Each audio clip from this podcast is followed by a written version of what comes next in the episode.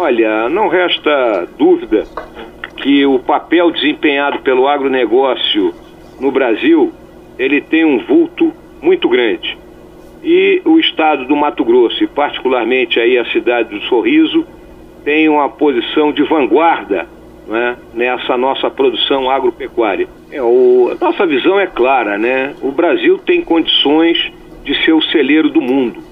Nós temos capacidade para colocar alimento farto e de qualidade na mesa daqueles países que não conseguem produzir e que necessitam. Por outro lado, é, a questão da sustentabilidade, a questão da preservação do nosso planeta é algo que nos preocupa como um todo e nós temos então que conciliar, obviamente, essa nossa capacidade de produção, que ela é altamente tecnológica hoje em dia, né, com a manutenção das estruturas, né, a manutenção da terra, e isso eu creio que vem sendo feito de uma forma muito eficaz aí por todos os setores que trabalham no agronegócio.